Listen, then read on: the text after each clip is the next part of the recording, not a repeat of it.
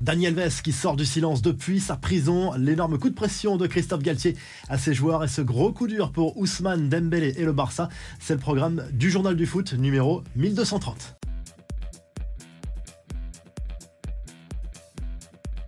Daniel Alves clame toujours son innocence derrière les barreaux selon des propos rapportés par les médias espagnols. Le Brésilien se dit confiant pour une libération rapide et explique qu'il n'a pas peur pour les suites de cette affaire. On rappelle qu'il est incarcéré depuis une dizaine de jours après de graves accusations de la part d'une jeune femme à la suite d'une soirée passée avec le Brésilien en boîte de nuit à Barcelone fin décembre. Lui continue de clamer son innocence lors des conversations qu'il a eues avec les différents détenus selon la version de la presse espagnole, mais lorsque ces détenus posent des questions un peu plus précises sur cette affaire, visiblement, Daniel Alves se mure dans le silence. C'est en tout cas la version de la presse espagnole. Le gros coup de gueule de Christophe Galtier, le coach du PSG, est apparu très remonté après le match nul du PSG face à Reims dimanche soir en Ligue 1. C'est inquiétant à deux semaines de la réception du Bayern Munich en Ligue des Champions.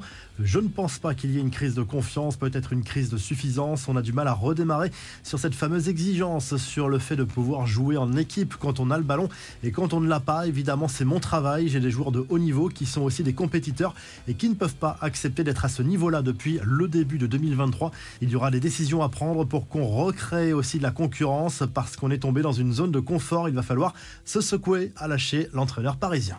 On passe aux infos et rumeurs du mercato. Milan Skriniar va bien rejoindre le PSG. La question est de savoir quand. En fin de contrat en juin prochain avec l'Inter Milan, le défenseur central a confirmé à un média slovaque qu'il avait bien signé en faveur du club parisien pour la saison prochaine.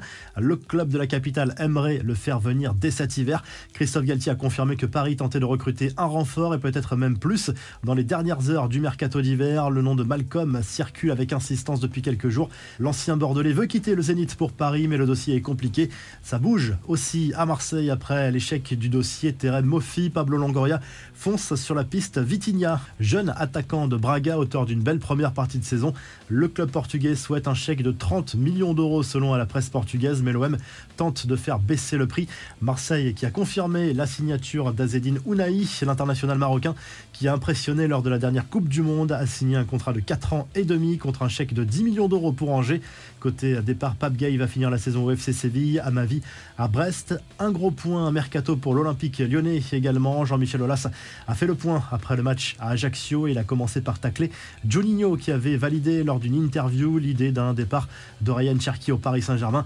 Le club parisien qui lâche d'ailleurs l'affaire dans ce dossier. A priori, il y aura deux ou trois arrivées à Lyon.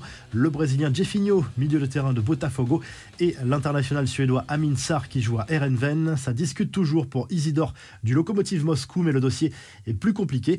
Florian Thauvin, lui, va rebondir en Italie et libre de tout contrat après sa résiliation de contrat avec les Tigresses. L'ancien Marseillais devrait s'engager très rapidement avec l'Udinese. Chelsea ne lâche pas l'affaire dans le dossier Enzo Fernandez. Les Blues voudraient signer le joueur à tout prix et seraient prêts à payer les 120 millions d'euros de sa clause libératoire. Toujours outre-Manche, selon Sky Arsenal a augmenté son offre pour faire venir Moises Caicedo. On parle désormais de 80 millions d'euros mais Brighton tient bon et veut conserver son joueur. Et du côté des transferts officiels, Newcastle a officialisé le recrutement d'Anthony Gordon, l'ailier gauche anglais de 21 ans qui arrive en provenance d'Everton contre un chèque de 45 millions d'euros. Les infos en bref, des nouvelles d'Ousmane Dembélé, sorti face à Gérone samedi en Liga. L'attaquant français souffre d'une blessure musculaire à la jambe gauche. La presse catalane parle d'une potentielle absence de 5 à 6 semaines, ce qui lui ferait manquer le choc contre Manchester United en Ligue Europa. C'est un gros coup dur pour le Barça et le joueur. Grosse semaine pour la FFF. Les inspecteurs en charge de l'audit de la Fédération française de foot remettent ce lundi aux différentes parties prenantes le document commandé par le ministère des Sports. C'est un rapport qui pourrait avoir de lourdes conséquences. Quoi qu'il arrive, Noël Legrette va être poussé dehors de manière définitive dans les prochaines semaines. Cristiano Ronaldo veut rétablir sa vérité, frustré de ne pas avoir pu dire au revoir à certains de ses coéquipiers à Manchester United. Le Portugais aurait décidé d'inviter Raphaël Varane, Casemiro, Bruno Fernandes et Harry Maguire à venir lui rendre visite en Arabie Saoudite, puis dans son futur manoir cet été pour des vacances au Portugal. Objectif renouer les liens avec ses joueurs et leur expliquer plus longuement les raisons de son départ des Red Devils. Des joueurs triés sur le volet réputés proches de CR7 dans le vestiaire.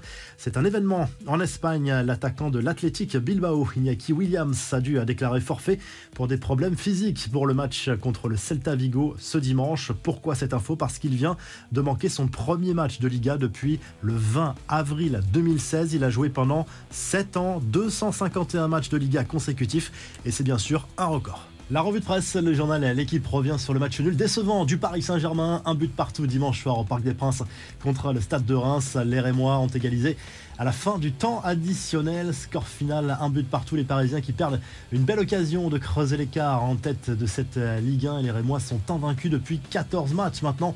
Toute compétition confondue. En Espagne, le journal AS revient sur le match nul décevant 0-0 du Real Madrid à domicile contre la Real Sociedad. Pas de but à Bernabeu Résultat, les Blaugrana ont désormais 5 points d'avance sur L'Oréal en tête de la Liga. C'est le plus gros écart depuis le début de la saison. Et en Italie, le Corriere dello Sport salue la victoire du Napoli de contre la Roma. Les Napolitains plus que jamais en tête de ce championnat italien. 13 points d'avance désormais sur l'Inter Milan. L'AC Milan a été corrigé à domicile 5 buts à 2 par Sassuolo. C'est la crise chez les Rossoneri et la Juve a été battue à domicile par Monza 2 à 0. Si le journal du foot vous a plu, n'oubliez pas de liker, de vous abonner pour qu'on se retrouve très rapidement pour un nouveau journal du foot.